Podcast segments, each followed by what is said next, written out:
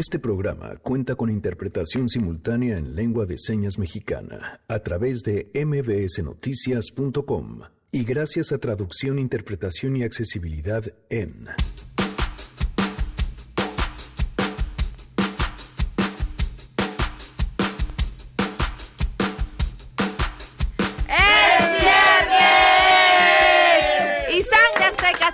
con nosotros. Sergio Zurita, que siempre se queda a gritar. Vamos a darle una pre-felicitación. Porque Dispara Margot Dispara cumple el lunes 10 años al aire. Así, a destiempo nos convertimos oficialmente en su primera felicitación. Gracias, Pam. Que inicien los festejos. Gracias, Pam. Ahora sí, los llevaremos a dar una vuelta al mundo sobre marchas, manifestaciones inconformes no tenemos ningún miedo, no tengo ningún miedo, porque nunca montamos fraude. Pero alguien tiene que decir, pido quienes están en paro y bloqueo, levantar y dar cuarto intermedio en sus movilizaciones hasta que la OEA y delegados de tres países den su informe correspondiente. Así arrancamos este viernes a todo terreno. MBS Radio presenta A Todo Terreno con Pamela Cerdeira.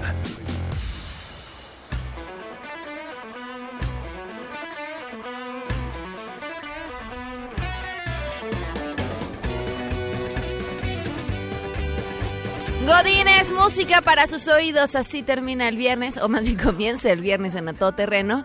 Bueno, pero termina la semana laboral, algo tenía que terminar. Bueno, no, y también termina el viernes, porque para muchos termina justamente a mediodía, ¿no? Bueno, a las 2 de la tarde. Whatever.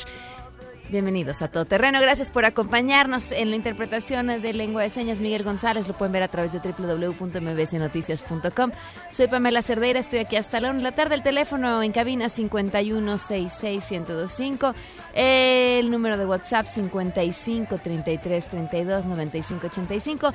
A Todo Terreno arroba mbs.com. El correo electrónico, Twitter, Facebook e Instagram. Me encuentran como Pam Cerdeira y tenemos muchas cosas que compartirles. Espero ustedes estén mucho más relajados de lo que estuvo Alfonso Durazo en la comparecencia en la Cámara de Diputados. Todos los detalles los tiene esta mañana, tarde, Angélica Melin.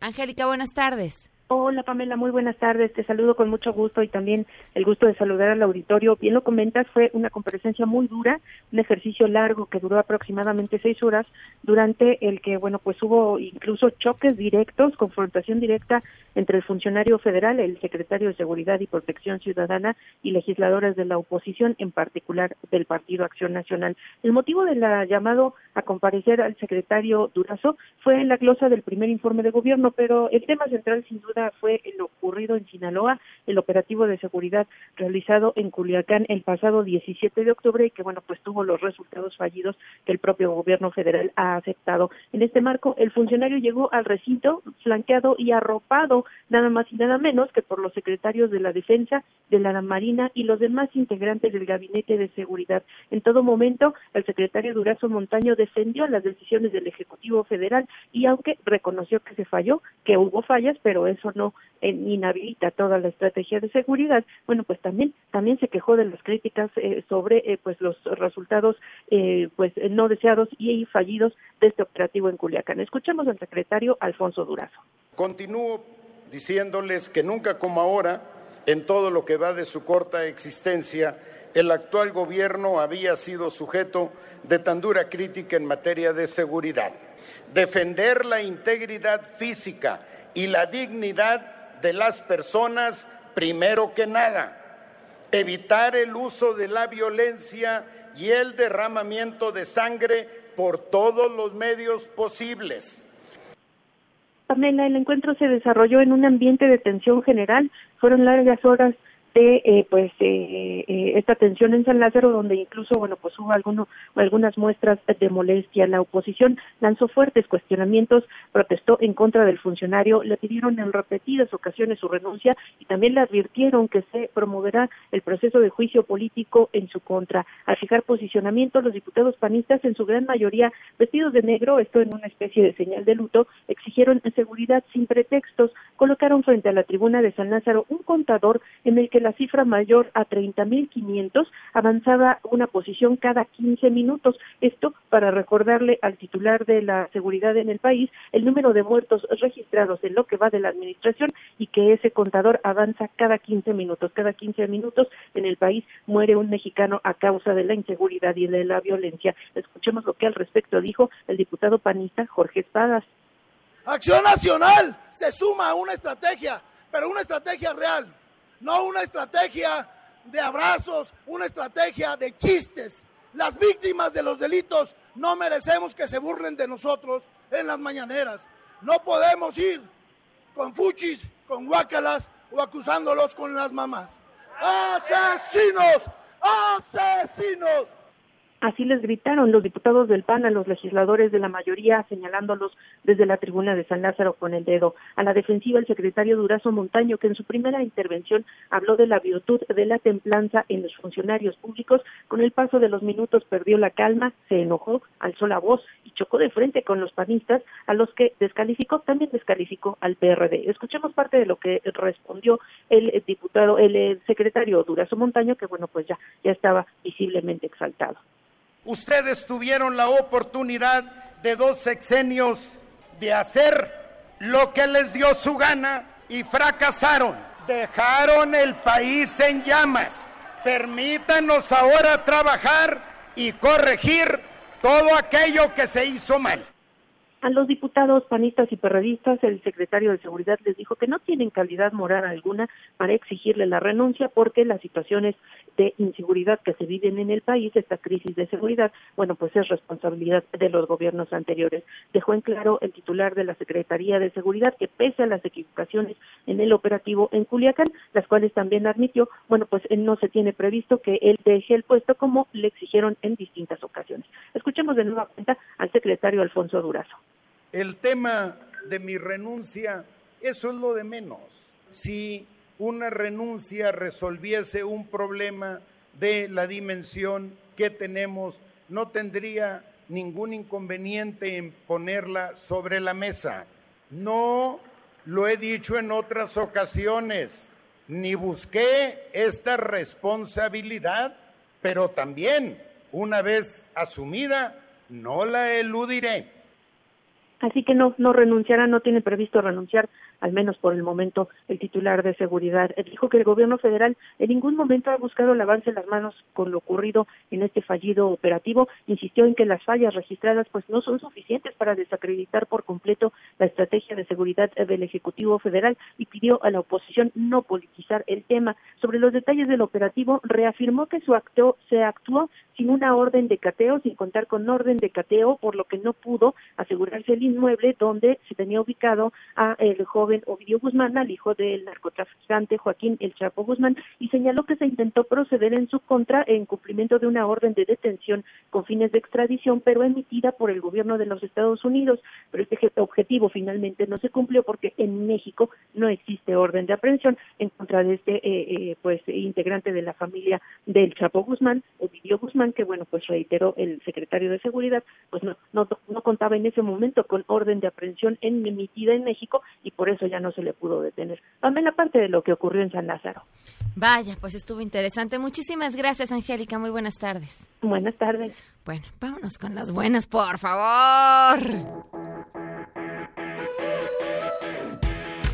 Nos acompañan hoy Carlos Díaz, productor de La leyenda del Nahual, y Alex Brunet, actor, que en realidad debería presentar como el Nahual el día de hoy. Bienvenidos, ¿cómo están? Muchas gracias, por la invitación, Paula. Gracias por acompañarme. Tienen un espectáculo que se presenta además año con año en eh, Xochimilco. Cuéntenme, ¿de qué trata? Sí, eh, este año es nuestra novena temporada. El día de ayer cumplimos 300 representaciones de esta puesta en escena. El espectador aborda una trajinera en el embarcadero Las Flores Nativitas que los traslada en un tour en la zona turística de una hora hasta llegar a la laguna de Jaltocán donde está nuestro escenario flotante. Okay. En el escenario flotante que está hecho con trajineras está la escenografía y el espectáculo se realiza de noche. Todo es a la luz de la luna y dura una hora 15 minutos. El regreso es una de una hora. En promedio dura tres horas Tres 20 horas minutos. todo. ¿De El qué trata la leyenda del Nahual? Es la historia del Nahual en, en, en Xochimilco. Eh, este año se reescribió un poco esta historia y trata... Me da tanto miedo voltearlo a ver a los ojos mientras está hablando, porque además tiene ojos así co- como, como de gato, ¿no? Es Sí. así como tiene unos pupilentes que me... De lobo. Quiero pensar que son unos pupilentes que me aterran. y además viene con un maquillaje espectacular. Muchas gracias. Mide como dos metros y, y trae una cabeza como de lobo. Perdón, sigue hablando. No te preocupes. Pues habla la historia, eh, todo esto se desarrolla a partir de la conquista, Ajá. ¿no? Y todo esto va, va avanzando. Encierran al, al Nahual, al chamán, que es mi personaje, Nahuali, en una cabaña y lo tienen custodiado por dos eh, gendarmes españoles. Este tuvo un enamoramiento con la esposa de uno de los gendarmes de alto rango cuando llega Cortés. Ok. ¿no? Y entonces eh, la hija de este gendarme está buscando el- el- la oportunidad de poder des- este, descubrir toda la historia y saber qué, qué es mito y qué no. Y entonces va en búsqueda con su, con su querida ama, eh, dama de, de honor, este, a buscar esta circunstancia a la cabaña. Se topan con este eh, nahual, que soy yo, con este chamán, y él les explica toda la historia y él se desarrolla todo este esta onda de terror y, y- y demoníaca en el momento en que ellas descubren el, el secreto del chamán y que hay posibilidad de que este chamán tenga un sucesor y no se sabe quién es. ¿Qué implica como actor hacer esta representación en este escenario, en, en estos días, vaya, con toda la energía que se mueve alrededor? Es toda una aventura. Es toda una aventura. Este es mi segundo año consecutivo en la, en la producción. Y el llegar simplemente al en en el atardecer, el que esperar a la trajinera que pase por ti, el llegar al escenario, el ver cómo viste en el escenario, porque se viste diario. O sea, diario se montan las luces, diario se monta el audio, diario se monta el, el telón, no los telones, la escenografía.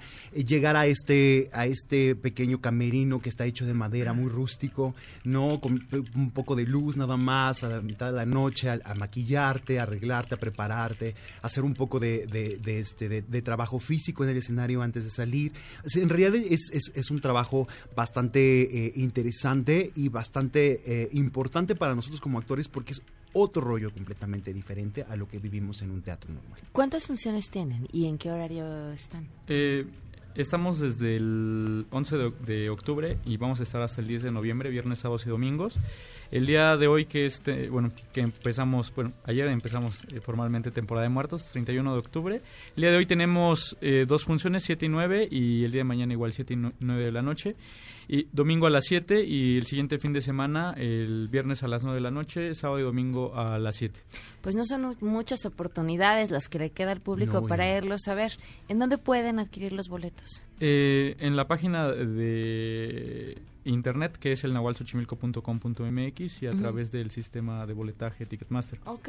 ¿Cuántas personas caben para ver la función? Es para 600 personas aproximadamente. ¿Y ellos Son- están todo el tiempo en la trajinera? Sí, la trajinera es la butaca. eh, caben alrededor de 30 trajineras, que son 600 personas aproximadamente. Y todos se alcanzan a ver perfectamente, no importa en qué lugar haya llegado su trajinera. Sí, sin problema. Todos se alcanzan a ver. ¡Wow! ¡Qué gran espectáculo! Sí, y sobre todo eh, es una leyenda que es mexicana, que también se escucha fuertemente en el país, una leyenda mesoamericana.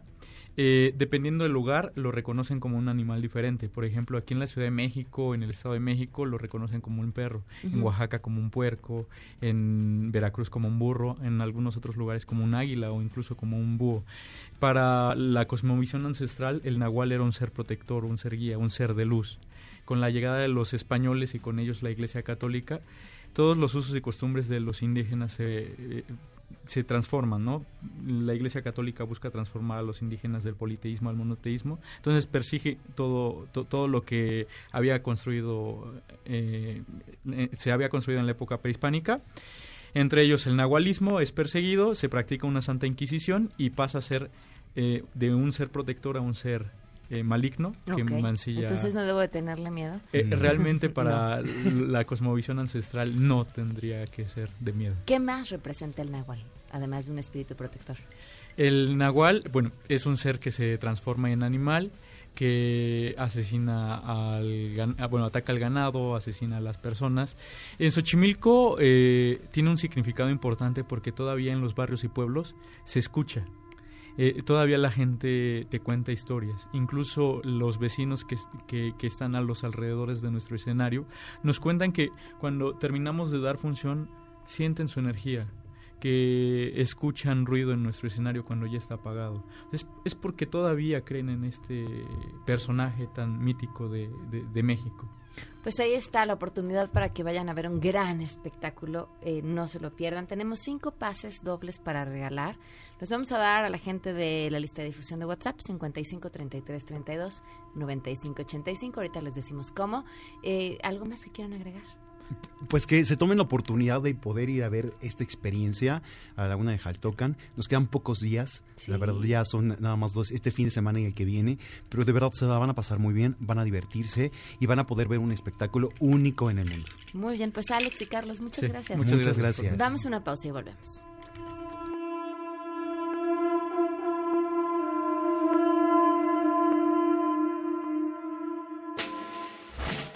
Regresamos a todo terreno.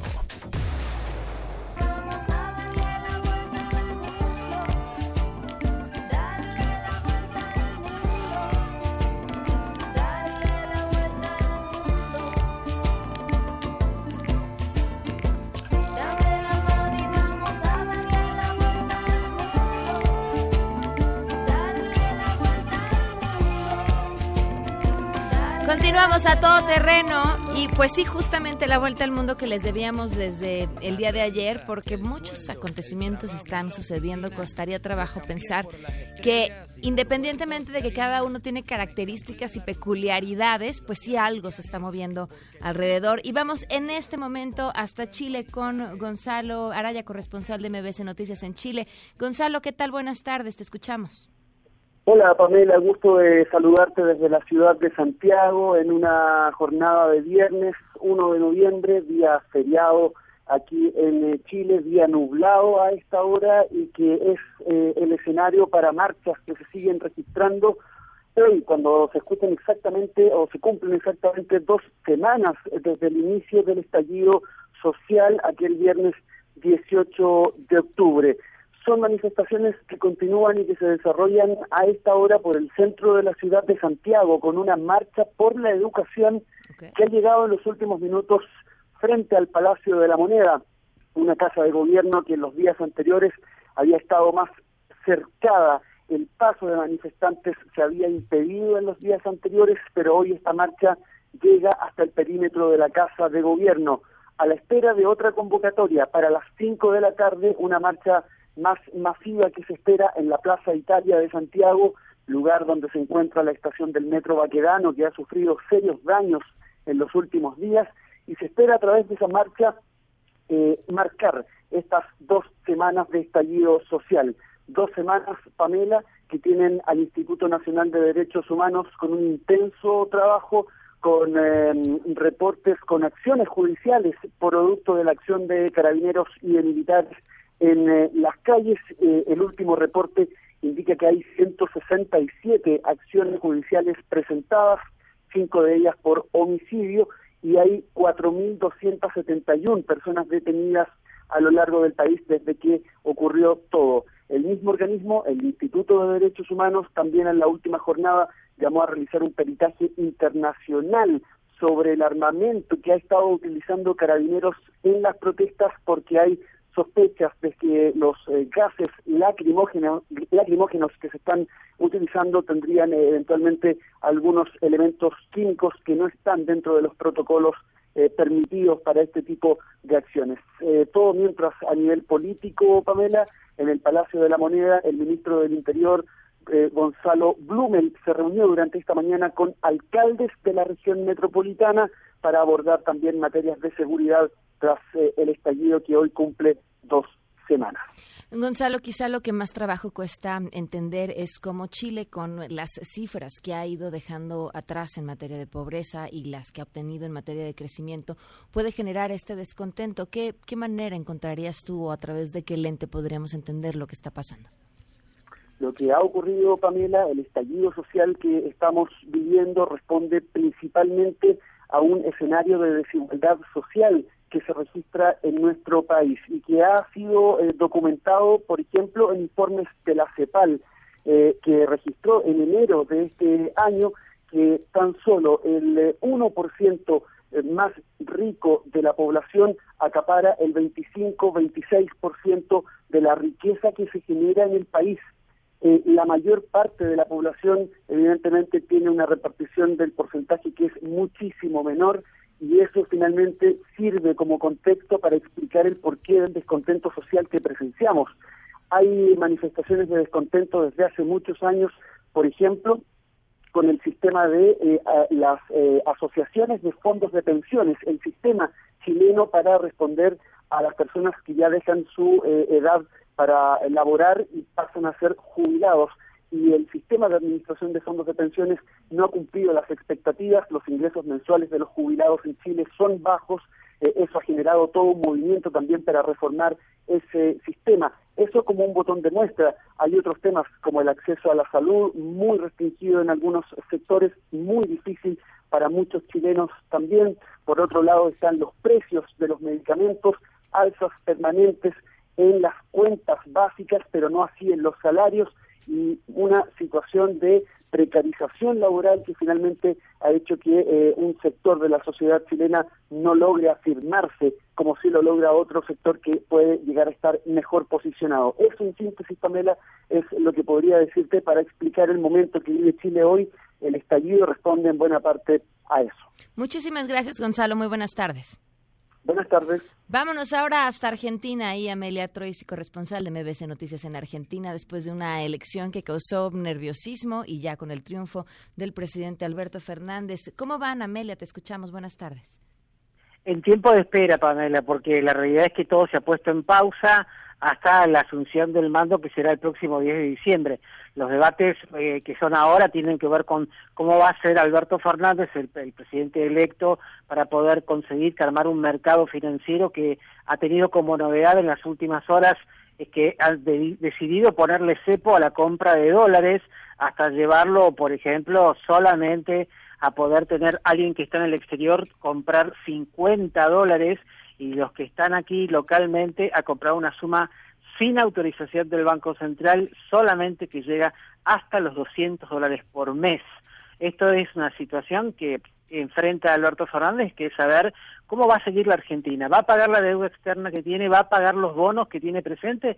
Esta semana el Fondo Monetario Internacional fue bastante claro y le recordó. Esperamos que Alberto Fernández consagre y honre los pagos que están pendientes. Argentina tiene además eh, debates internos, como por ejemplo, cómo romper con una grieta que está muy marcada, porque además hay una, una serie de, cifras que tienen que ver con los votantes. el partido que perdió, que es el que está gobernando, obtuvo un 40% de los votos contra el 48% que obtuvo Alberto Fernández. Y la diferencia y las tensiones sociales en torno a qué modelo seguir. Si mover eh, seguir un modelo neoliberal, que es el que estaba llevando adelante el presidente Mauricio Macri, que no ha dado resultados en lo económico, o seguir un modelo nuevamente mucho más populista, más cercano a lo que fue el gobierno de Cristina Kirchner, que acompaña a Alberto Fernández en la fórmula. Esto lo veremos todavía, no sabemos exactamente porque Alberto Fernández tiene un desafío político y es, ¿tiene una idea propia o va a continuar con la línea de Cristina Kirchner?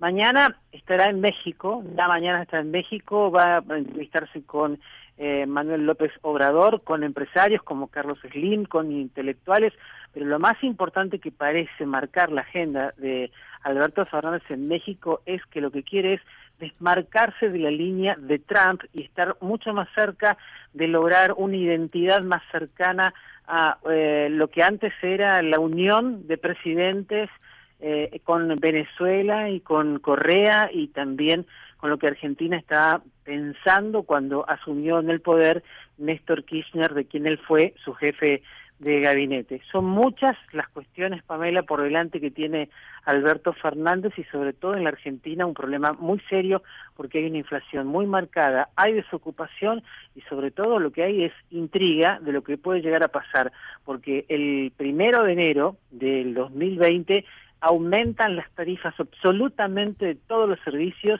junto con los combustibles y hoy la canasta familiar y de gastos no parece resistir un aumento más, Pamela. Amelia, muchísimas gracias. A ustedes gracias. Muy buenas tardes. Y ahora nos vamos hasta Bolivia con Fernando Gutiérrez, corresponsal de MBC Noticias en Bolivia. Fernando, después de la mm, reelección de Evo Morales, ¿cómo van? Buenas tardes, Pamela. Lamentablemente el clima de tensión sigue creciendo, sigue en aumento. Hubo cabildo nacional y ese cabildo nacional que se realizó en seis regiones pidió la renuncia inmediata de, de, de Evo Morales y Álvaro García Linera y la realización de comicios de nuevas elecciones a la brevedad posible. Lamentablemente esta situación ha sido ya recurrente, las demandas han ido desde primero la segunda vuelta, después otras elecciones y ahora son otras elecciones sin la participación de Evo Morales.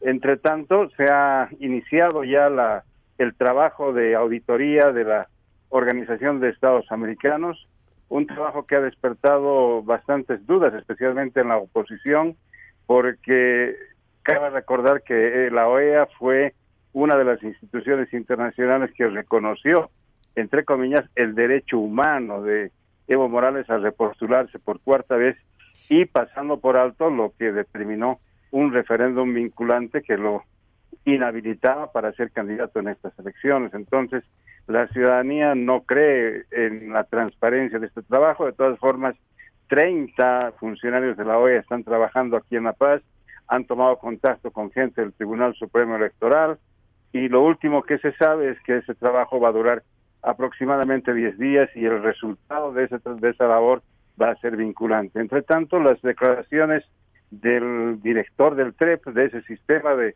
recuento de votos rápido que cuya interrupción fue la que generó todo este caos que está viviendo Bolivia, dieron como resultado de que el padrón electoral que se tomó, que se tomó en cuenta para las elecciones incluía candidatos habilitados e inhabilitados.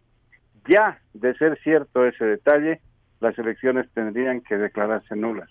Entre tanto, el presidente también ha llamado a una pausa debido a que aquí también, como en México, se celebran la fiesta de todos los santos, pero ni fiesta de todos los santos ni nada han dicho los cívicos que estas movilizaciones van a continuar y se van a intensificar hasta que Morales salga de Palacio de Gobierno. Pues estaremos al tanto, Fernando. Muchísimas gracias. Gracias a ustedes. Buenas tardes. Muy buenas tardes y nos vemos hasta España con Carlos Rubio. Te escuchamos, Carlos. Buenas tardes, Pamela. 15 días después de conocerse la sentencia judicial a los políticos que realizaron la declaración unilateral de independencia de Cataluña, los movimientos separatistas continúan su lucha frente al Estado español y desde el miércoles llevan a cabo una huelga estudiantil indefinida, realizando acampadas en algunas de las principales universidades catalanas y protagonizando sendas marchas en diversas ciudades, donde centenares de jóvenes han arrancado su protesta para reclamar el fin de la represión y la amnistía para los independentistas presos. Por su parte, el grupo Tsunami Democrático a través del cual se están organizando diversos actos de protesta y desobediencia civil en toda Cataluña, denunció el cierre de su plataforma digital ordenado por el Ministerio del Interior por alentar actos que atentan contra la estabilidad y la paz social. A su vez, el expresidente catalán en el exilio, Carles Puigdemont, sobre el que pesa una orden internacional de busca y captura, envió un mensaje al gobierno español para advertir que después de la sentencia judicial, el independentismo ha reanudado el camino hacia el reconocimiento de la República Catalana. Puigdemont participó por videoconferencia en un acto celebrado en Barcelona, donde se constituyó la llamada Asamblea de Cargos Electos, un organismo surgido del Consejo para la República Catalana, en cuya declaración de principios ha mostrado su apoyo a la movilización popular, exigiendo diálogo al Estado y una mesa de negociación que devuelva el conflicto a la política. En ese contexto, el presidente del Gobierno en funciones, Pedro Sánchez, quien esta semana protagonizó un mitin electoral en tierras catalanas, trató de ser boicoteado por un reducido grupo de independentistas organizados en los comités de defensa de la República sin que se produjesen altercados violentos debido a las fuertísimas medidas de seguridad que se habían tomado, ha anunciado la aprobación de un decreto para luchar contra la República Digital Catalana que impulsa el consejero de Políticas Digitales y Administración Pública, Jordi Puigneró, porque no hay independencia offline ni online, dijo. El Estado, afirmó Sánchez, será igual de contundente en el mundo real como en el digital. Finalmente, el actual presidente de la Generalitat de Cataluña, Quim Torra, acudió ayer jueves a los juzgados para presentar un escrito de autoinculpación por sedición, maniobra sin ninguna validez judicial mediante la cual se pretende instar a los simpatizantes del independentismo a hacer lo mismo en señal de protesta. Hasta aquí el reporte desde España, Pamela. Gracias, muy buenas tardes, noches ya en España. Vamos a una pausa y volvemos con los premios de la semana.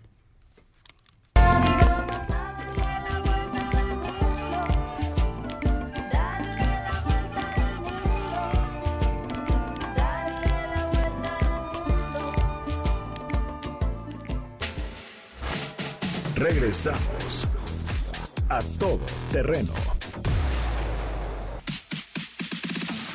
A todo terreno con Pamela Cerdeira. Continuamos. Ladies and gentlemen, señoras y señores, ha llegado el momento de presentar con orgullo el galardón a lo más selecto de la semana. Los premios de la semana en A Todo Terreno. Sangre Azteca está con nosotros. Ya dejen de platicar. ¿Que no se ven todo el día o qué? Oigan, a ver, ¿pueden improvisar algo de los 70? Así. Sí, ¿de los 70? De los 70. A ver, vamos. Vamos. Ay, son rapidísimos.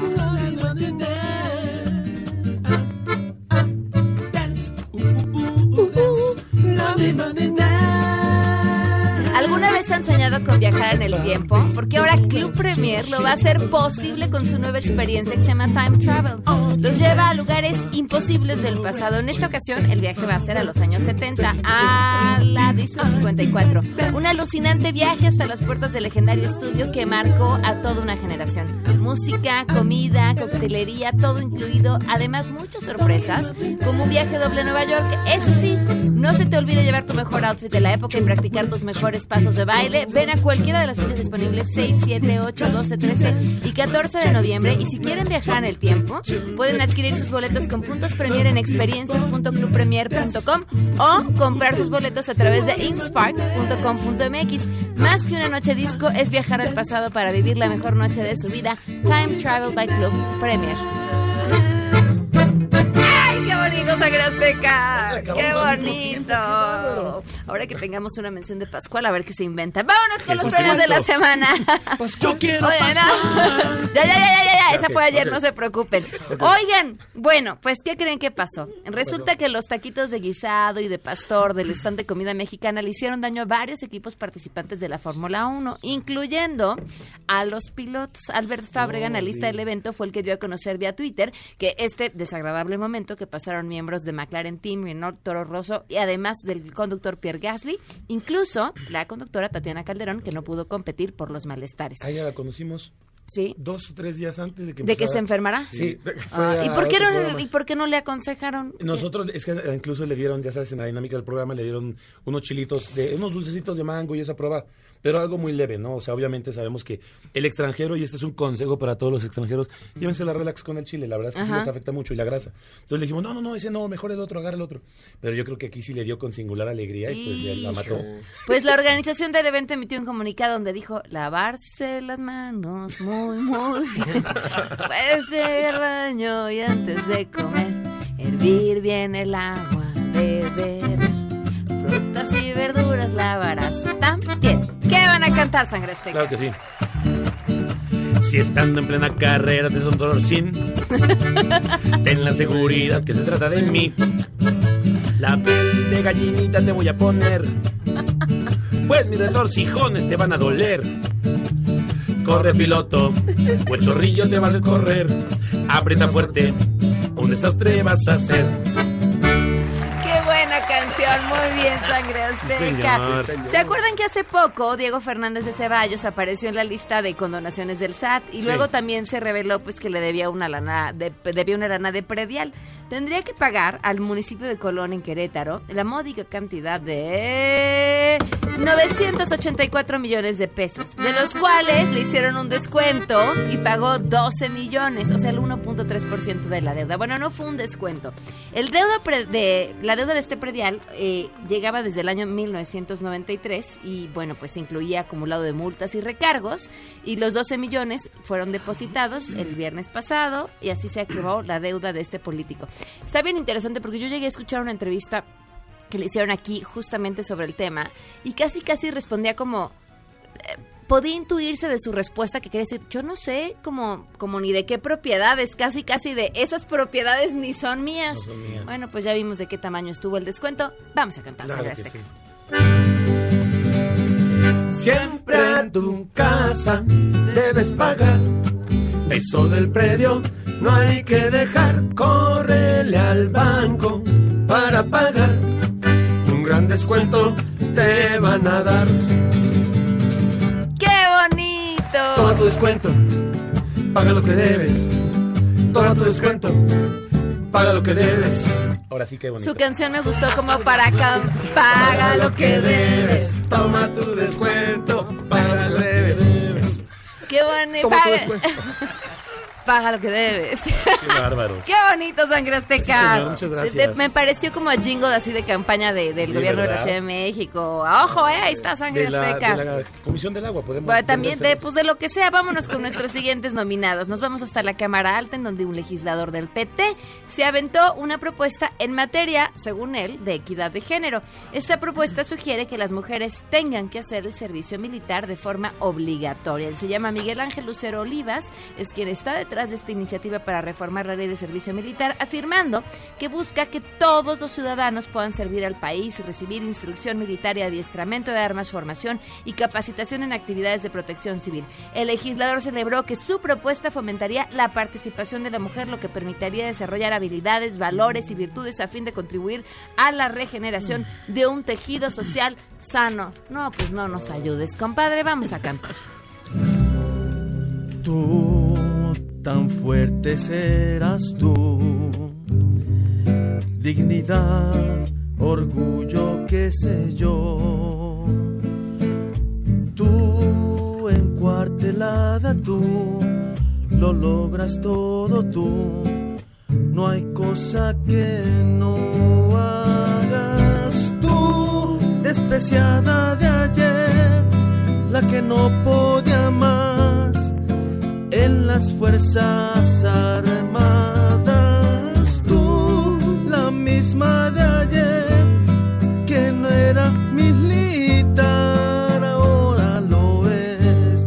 Ahora tú. ¡Qué bonito! ¡Bravo, sangre seca! Vieron una imagen hermosa de la colonia Santa Cecilia en Tláhuac, en donde se ve una calavera gigante en lo que parecen ser unos Sí. baches.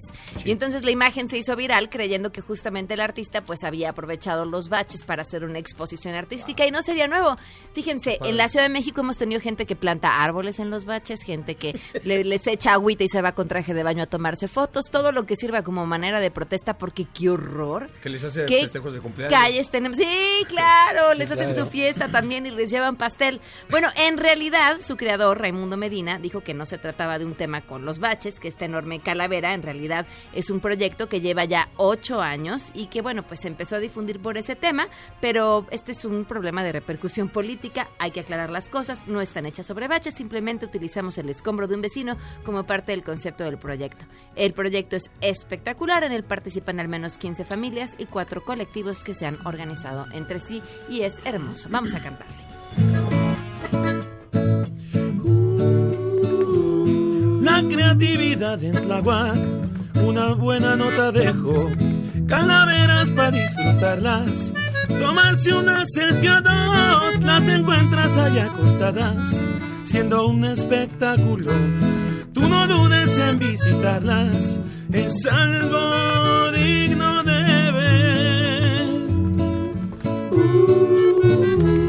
calaveras del pavimento. Calaveras del pavimento invaden Tláhuac hoy.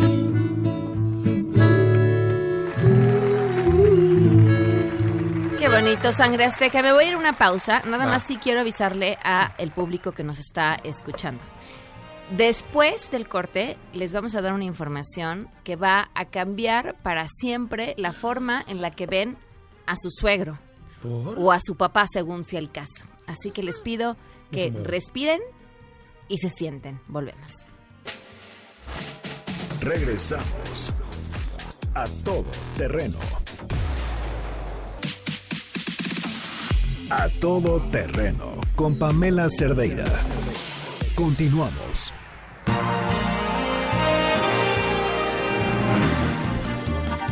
Continuamos con Sangre Azteca y los premios de la semana. Les decía que después de esta información su vida no volverá a ser la misma. No verán a su suegro con los mismos ojos, definitivamente no verán a su padre con los mismos ojos. Bueno, es sin duda el ganador de los premios de la semana, yo creo que del año. ¿eh? Se trata del exalcalde de Tequisquiapan, él se llama Raúl Orihuela González. Y se casó, y bueno, no tendría nada de novedoso saber Claro. que se haya casado, nada más porque se casó pues con la viuda de su hijo. ¿Cómo? Sí, con la que era esposa de su hijo fallecido. Así como los ven. Valeria Hassen es viuda de Raúl Michel Orihuela, quien falleció en septiembre del 2016. Y a los ocho meses de la muerte de su hijo, ocho meses, come, o sea, yo no creo, los duelos son una cosa pues como muy personal, ¿no? Uno no puede decirle a alguien cuánto tiempo debe llorarle a alguien a quien se, es un tema muy personal. Pero a los ocho meses empezó una relación con su entonces suegro y él con la nuera. Se murió su hijo y a los ocho meses dijo, nuerita, que te veo muy solita, véngase para acá. La cosa se pone más rara en este punto, pues Valeria tuvo dos hijos con el hijo de su ahora esposo. Que a ver, ¿cómo le van a decir papá, abuelo, padrastro? Tú tenías una propuesta, Sheila. Ojéis, aprovechado, no vino el listo. Eh, le decían el rapidín. No, quiero que está, está. Bueno, Sí, estuvo veloz. cuando, cuando le digan a los niños, ay, ¿cómo te pareces a tu papá pensando que hablan de la... y él es en realidad el abuelo? Pues sí, pues sí, sí se parece. Todo queda en familia. Al papá y al papá de su papá. Iu, Por es los siglos sí. de los siglos. Iu, O sea, Dice Juan Gabriel, se parece tanto a ti. y, y, y el comentario viene de una mujer a la que le gustan mayores, pero ¡iu! es tu suegro. Pues está raro. ¡Iu! Canta en sangre azteca. Claro que sí. Es la historia de un amor un poquito anormal que nos hace comprender que hacer bien, que hacer mal. Cada quien vive su vida como la quiera tener. Si te casas con tu nuera, público no lo has de hacer. Es la historia de un amor. Ay, sí, escondiditas. Así. La próxima vez que. Ay, qué lindo tu papá. Uy. Uy, tengan cuidado. No, mío, haz- nunca. haces bien. Haces bien para cómo están las cosas. ¿Cómo está tu papá? Bien, bien, está Bien, bien. bien, bien. Mal, fíjate, unos achaques, Sí, no, no, le duele no. todo. Ya está pelón. Sheila, ¿qué se está cocinando esta tarde? Hola, Pam. Bueno, pues vamos a relajarnos un poquito. Ya es viernes después de una semana Intrépida. un poquito intensa. Ayer, sobre todo. Bueno, eh, pues mañana a la una de la tarde se realizará el mega desfile de Día de Muertos aquí en la Ciudad de México. Están previstas la, la participación de más de 2.000 artistas, eh, 11 carros alegóricos. Esto partirá desde la Estela de Luz hasta el Zócalo Capitalino, todo Paseo de la Reforma. Entonces, para que vayan a disfrutar de este desfile necesitamos distraernos, pensar en otras cosas, estar Claro, tranquilos. divertirnos un Divertirnos un poco. Me parece de nosotros mismos. Háganle su cancioncita de salida a No, sí. Así, algo bonito para que nos despidamos así. Ahí viene ella, ahí viene Sheila, ahí viene ella, quién sabe qué dirá. Oigan, por cierto, aprovecho para decirles, si se pierden alguna de las emisiones de este programa o cualquiera de los programas del 102.5, en Himalaya van a poder encontrar los podcasts, la app más increíble de podcasts en el mundo que ya está en México y tiene todos nuestros episodios en exclusiva para iOS y Android. Hay una aplicación o en himalaya.com los pueden descargar. Y si quieren que Sangre Azteca les cante al oído, pues solamente los buscan así. Búscanos en redes como arroba sangre azteca guion bajo. Contrata ya. Nos vamos, que tengan un gran fin de semana. Se quedan en mesa para todos. ¡Qué milagro! Les entrego a tiempo el día de hoy. ¡Eh!